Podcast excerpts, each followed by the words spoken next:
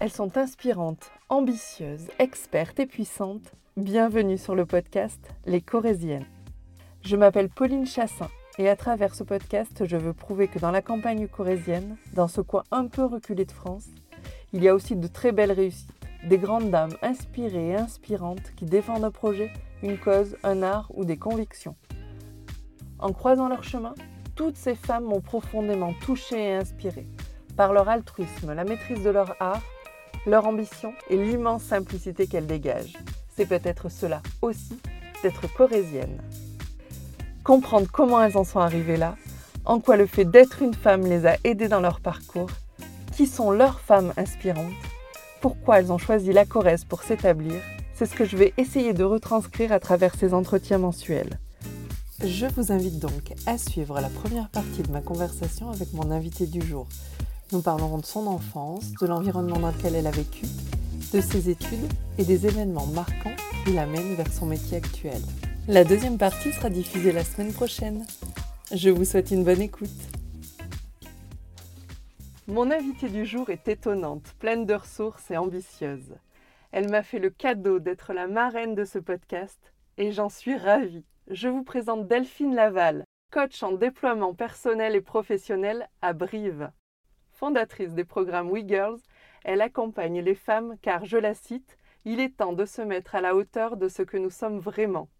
Quelle merveilleuse marraine pour le podcast Les Corésiennes, qui a pour but de vous inspirer, de vous montrer qu'en Corrèze, certaines femmes ont déjà pris leur place.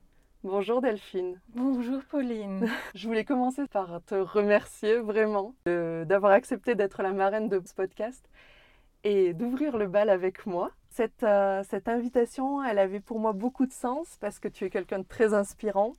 Euh, tu l'as été pour moi et grâce à tes différents accompagnements, tu es capable de donner des ailes aux femmes. Voilà, c'est mon interprétation euh, à ces femmes que tu coaches. Et c'est pas moi qui le dis en même temps, c'est l'une de tes coachées. Alors je ne sais pas si tu les appelles comme ça. Ça peut.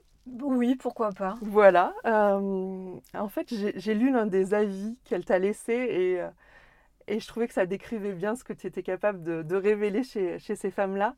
Alors je la cite, des prises de conscience, des rebondissements, des mises en lumière de qui je suis et où j'ai envie d'aller. La reconnexion à moi-même, des outils toujours présents à mes côtés pour avancer sur mon chemin, des rencontres merveilleuses et merveilleuses, en deux mots, les unes avec les autres, de la bienveillance, de l'amour, du partage, du soutien. J'ai gagné force, confiance en moi, courage et détermination, un véritable tremplin vers la réalisation de moi-même, la mise en lumière de mes potentiels et l'élan de les utiliser pour m'épanouir et inspirer. L'aventure We Girls aura été pour moi un parcours d'évolution et de transformation. Waouh Waouh, waouh, waouh, Delphine Même moi, ça me, ça me bouleverse en fait à chaque fois que j'entends ça parce que euh, c'est ça que je veux amener, c'est ça que je veux permettre et de vérifier dans la bouche d'une femme que ça marche, ça me, ça me bouleverse à chaque fois en fait.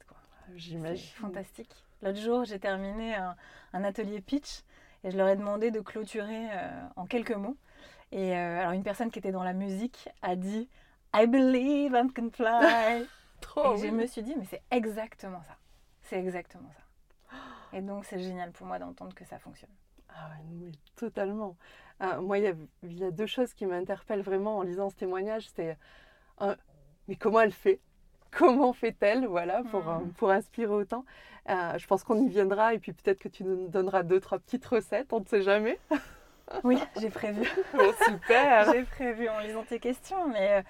Euh, et puis ma deuxième réaction, si tu veux, c'est c'est comment t'en es arrivé là? Euh, à avoir envie de donner autant d'élan, de force, de puissance aux femmes.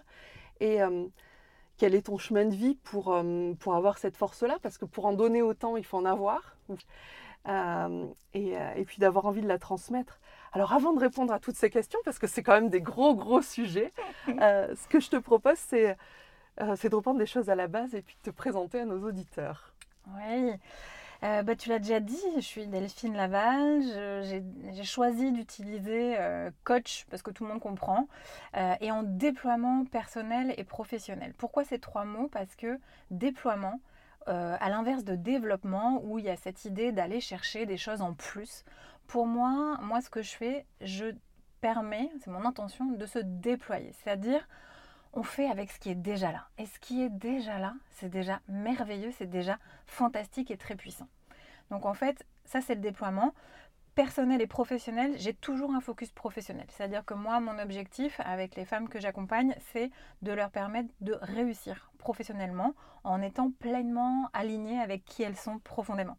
Donc j'ai un focus professionnel, mais pour arriver à ça, on va aller travailler sur le perso. Tout blocage dans le pro a ses racines dans le perso. On, va revenir vraiment à, toi. Dans quel environnement tu, euh, as grandi, toi? Alors, pour faire le lien avec, euh, euh, ce que tu as dit tout à l'heure, la, première chose, j'ai grandi dans la campagne.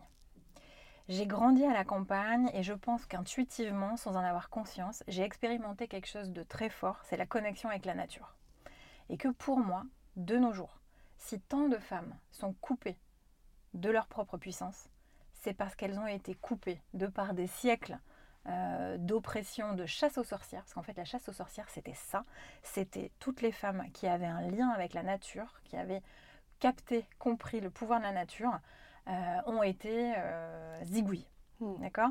Et que bah forcément, du coup, après, en fait, les femmes se sont auto-empêchées de, parce qu'il y avait un risque d'en mourir. Et en fait, on a petit à petit perdu cette connexion avec la nature et que j'y reviens beaucoup depuis quelques années. Euh, moi personnellement, je ne peux plus vivre ailleurs qu'à la campagne. J'ai besoin de la nature, c'est là où je vais me ressourcer, c'est là où je trouve les réponses à mes questions, c'est là où je retrouve mon alignement, ma force, mon énergie, c'est là où il me vient des inspirations, des, connexions que je ne comprends pas forcément tout le temps. Euh, donc déjà ça, j'ai grandi dans la nature. Et la deuxième chose, euh, j'ai grandi dans un environnement euh, professionnel d'enseignants. Et on y reviendra peut-être sur, sur la, suite de mon parcours et, euh, et ce que j'ai traversé. je pense que c'est un secret pour personne. je ne suis pas très copine avec l'école traditionnelle telle qu'elle est. encore aujourd'hui. pourquoi? Parce qu'elle demande aux enfants de rentrer dans un moule et donc elle leur demande, consciemment ou inconsciemment, de s'éloigner d'eux-mêmes. Et que euh, bah, du coup j'ai grandi là-dedans hein, avec des parents enseignants, des grands-parents, des oncles, des tantes et tout ça, des enseignants et que euh, bah, même si les personnes essaient de faire différemment, euh, on est quand même imprégné de ça. J'ai un fonctionnement qui n'est pas très conventionnel, qui n'est pas très typique. Et on rigole parce que tu le sais. voilà. Et, et je rentre pas dans les cases, je rentre pas dans les moules. Donc ça a été pour moi assez compliqué, voire souffrant pendant très longtemps.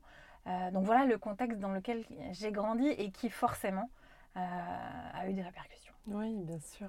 Et à l'adolescence, par exemple, voilà, cette, euh, voilà, raconte-moi un petit peu cette partie de ta vie, comment tu l'as vécue, comment.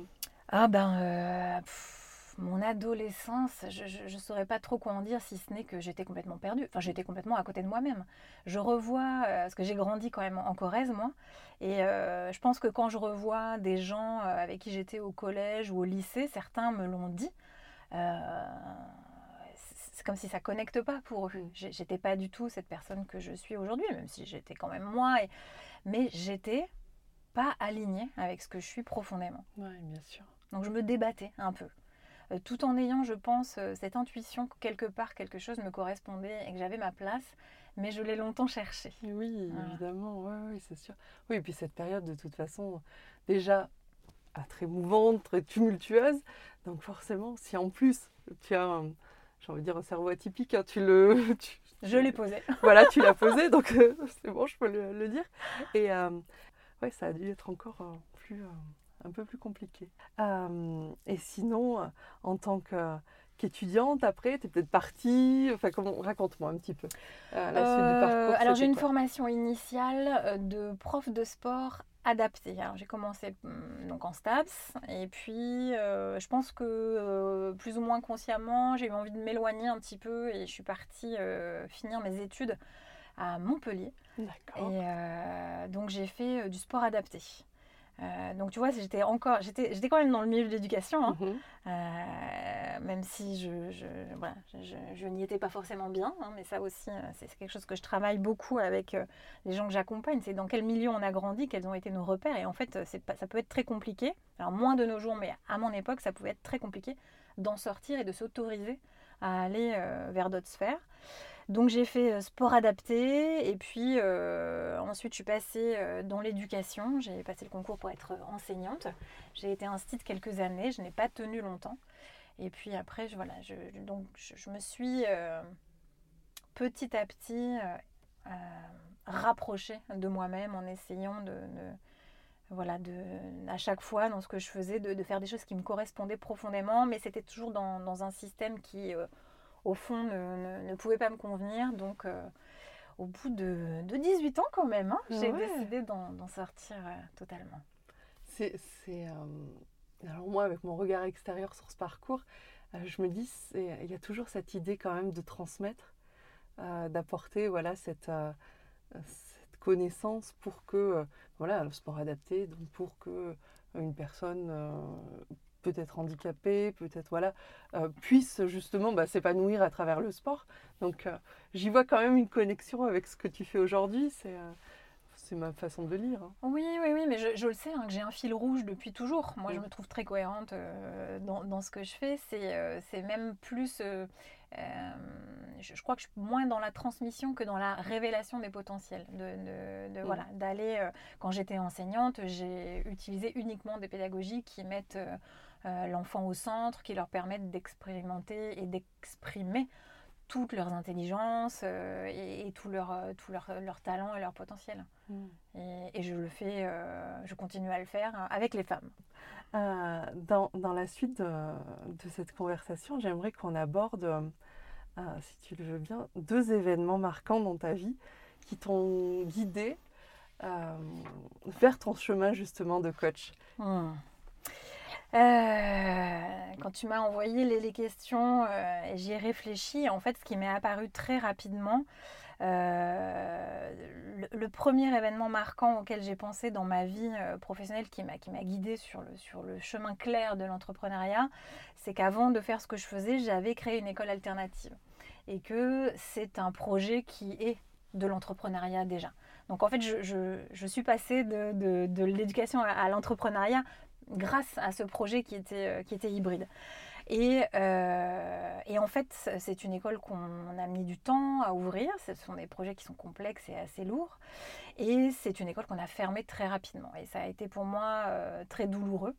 Euh, ça a été, je l'ai vécu comme un échec hein, dans un premier temps. Et c'est cet échec-là, en fait, qui, euh, qui m'a guidée. Parce qu'en fait, ça a été tellement violent, en fait, hein, parce Mhm. qu'on était vraiment dans, dans des choses très violentes, que je me suis dit, euh, moi je pars du principe que dans la vie, on a tous notre part de responsabilité dans les choses qui nous arrivent. Et je me suis dit, là, j'ai vraiment besoin de comprendre euh, quelle est ma part de responsabilité? Qu'est-ce que moi j'ai fait, mise en œuvre, ou, ou consciemment ou inconsciemment, qui m'a amené à vivre cette, chose d'une violence euh, rare? Et du coup, j'ai entamé tout un travail euh, et, la vie, l'univers m'a mis sur mon chemin des, thérapeutes, des coachs, des gens extraordinaires qui m'ont permis d'aller creuser au fond de moi, de comprendre, euh, de mettre de la lumière sur tout ce qui s'était passé. Et du coup, dans ce chemin-là que j'ai fait, j'ai aussi connecté avec mes vrais talents, mes vrais, euh, ouais, mes vrais talents à moi.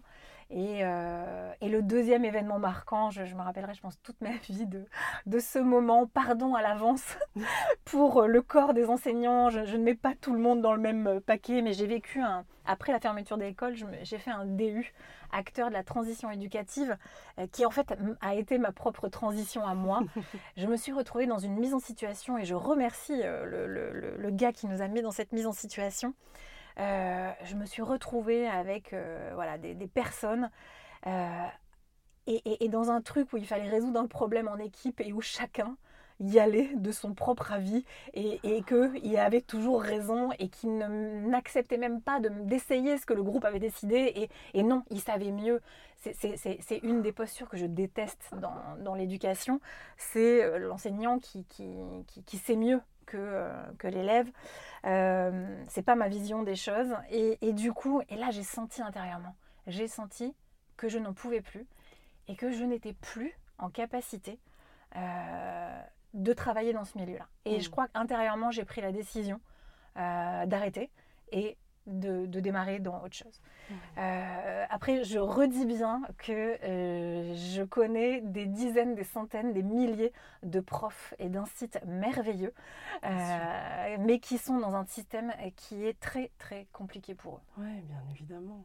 C'est vrai qu'aujourd'hui, mettre en place même des méthodes alternatives au sein de l'éducation nationale, c'est le parcours du combattant, effectivement. Ouais, c'est encore compliqué. c'est encore compliqué. Ouais, donc j'imagine, oui, que ces deux, euh, ces deux instants de ta vie, euh, ont pu te- t'emmener vers, euh, vers ce, ce métier de, de coach en déploiement professionnel. Alors, J'adore, j'adore le fait que tu dises déploiement professionnel parce que comme tu l'as dit tout à l'heure, on l'a en nous et euh, enfin, on s'autorise Hmm, à se révéler. hmm.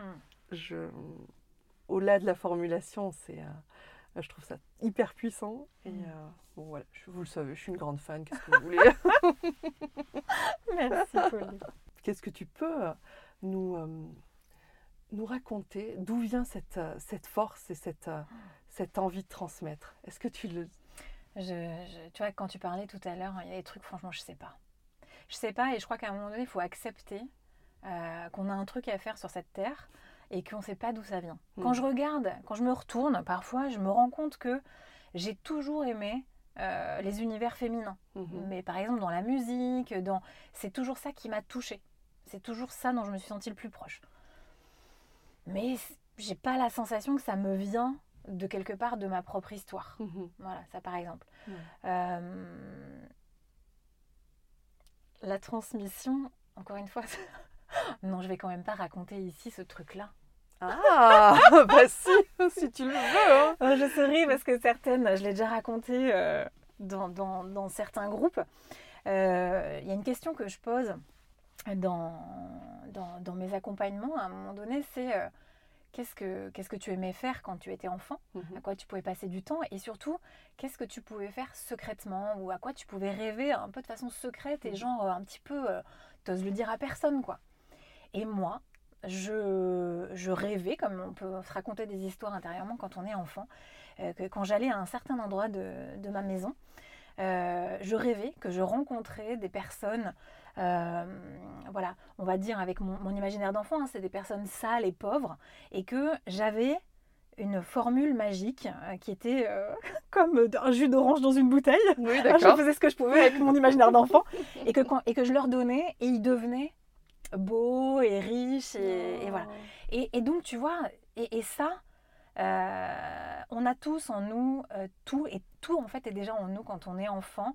Et, euh, et- et avec certaines femmes, ça a été, cette question a été tout aussi euh, euh, forte que, que moi, ce que je peux y trouver aussi comme, comme symbolique. Et, Mhm.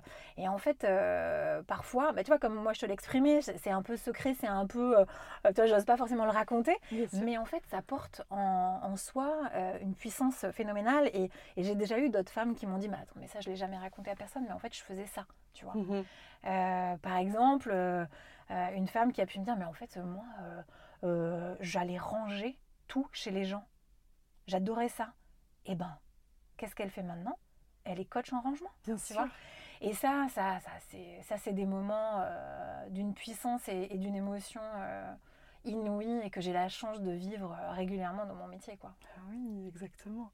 C'est vrai que euh, les instants euh, que tu peux vivre avec ces femmes où vraiment euh, tu sens qu'il y a un, basculement, tu Mm. sens qu'il se passe quelque chose, ça, ça doit te nourrir tous les jours et te donner une énergie. Ouais. Oh oui, non, Oui, c'est- ça nourrit, c'est, c'est bouleversant et ça, ça donne euh, du sens à ce que je fais. Et, euh, oui, et ça me donne l'envie euh, d'aller toujours plus loin et, et de continuer. Un grand merci d'avoir suivi cette première partie de l'épisode avec Delphine Laval.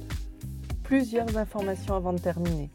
Vous pouvez retrouver les liens vous permettant de contacter mon invité dans les notes de l'épisode. Faites-lui un retour, je suis certaine qu'elle en sera ravie.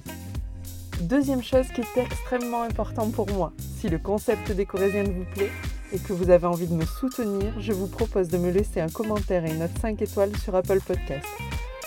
Et si vous ne savez pas comment ça marche ou que vous n'en avez pas envie, Eh bien, pas de problème. Parlez-en autour de vous, partagez les publications des pages Instagram et Facebook les.corésiennes et cela m'aidera beaucoup à faire connaître le concept. Car justement, Corésienne c'est un podcast, mais pas que, et je vous prépare déjà de très belles surprises. J'espère que vous avez passé un agréable moment en ma compagnie et que ça vous a donné envie d'écouter la suite. Je vous dis à bientôt pour un nouvel épisode des Corésiennes.